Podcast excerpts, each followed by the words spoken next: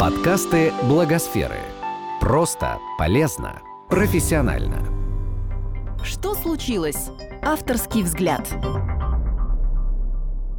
День добрый. Меня зовут Александра Болдырева. Я исполнительный директор форума доноров. А, здравствуйте, с вами я, Дмитрий Поликанов, а, президент Фонда поддержки слепоглухих соединений, писатель Совета форума доноров.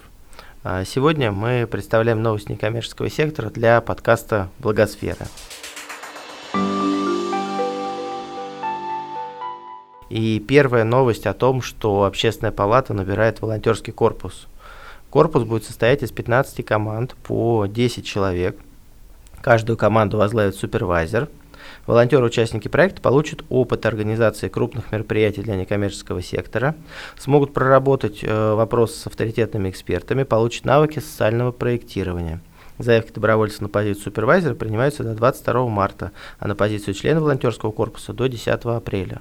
Ну, если как бы комментировать, то, наверное, это хорошее продолжение того года волонтера, который был в 2018. Но, конечно, 15 команд по 10 человек это маловато как-то, да, с учетом того, э, сколько некоммерческих э, организаций можно было подключить к этому проекту и какое количество волонтеров э, вовлечь. Э, ну, будем надеяться, что из этих волонтеров потом вырастут на самом деле лидеры для третьего сектора российского, который не ограничится только волонтерством, а вот получив навыки социального проектирования, смогут создавать свои НКОшки. Вторая новость сразу про цифру и про гендер. Создана новая платформа для женщин-экспертов. She's an expert. А, так называется новое сообщество проекта фонда Генриха Бёля в России. Интернет-пользователям проект предлагает всего две кнопки «Стать» и «Найти». Нажимая «Стать», можно зарегистрировать себя в качестве эксперта. Для этого нужно заполнить анкету и выбрать область экспертизы – Выбирая «Найти», организаторы мероприятий, исследователи, стартаперы получат доступ к базе женщин-экспертов. Своим проектом его создатели призывают женщин заявить о себе, своих знаниях, социальном опыте.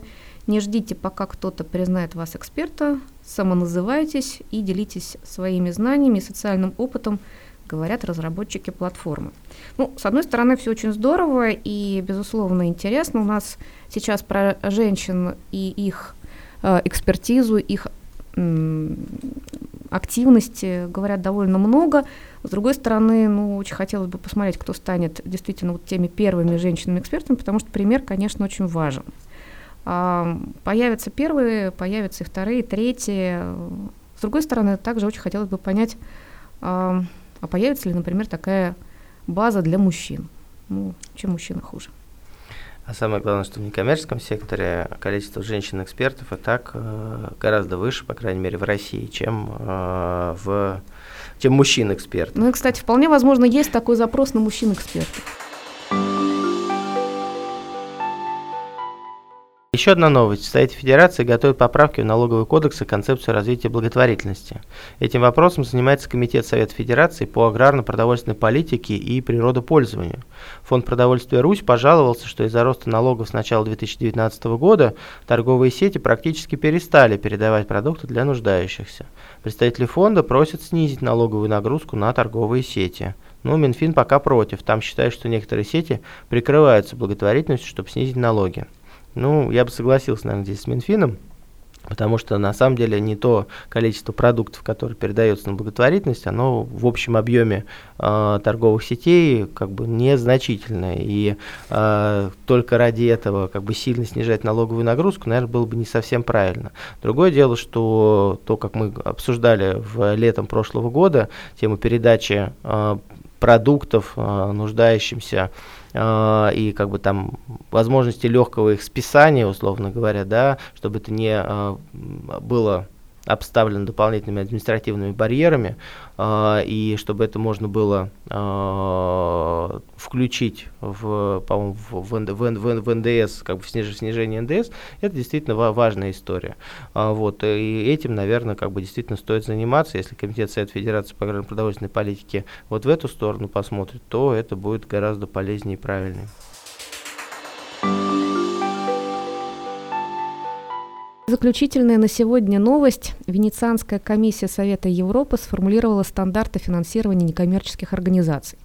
Стандарты касаются государств, членов Совета Европы. Право на поиск финансовых и материальных ресурсов некоммерческим организациям гарантировано Европейской конвенцией о правах человека.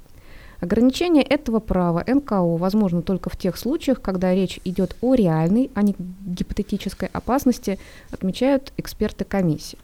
Они считают, что если НКО нарушает требования национального законодательства об иностранном финансировании, ей должно быть вынесено предупреждение, предоставлена возможность получить разъяснение и исправить нарушение. И только после этого к некоммерческой организации будут применяться более серьезные санкции. Комиссия также призвала государство воздерживаться от негативных кампаний, которые могут подрывать доверие общества к некоммерческим организациям. Чудесная новость, э, очень гуманная, очень правильная. Не бить, пока не выяснили всех обстоятельств. Мне кажется, это что можно только порадоваться.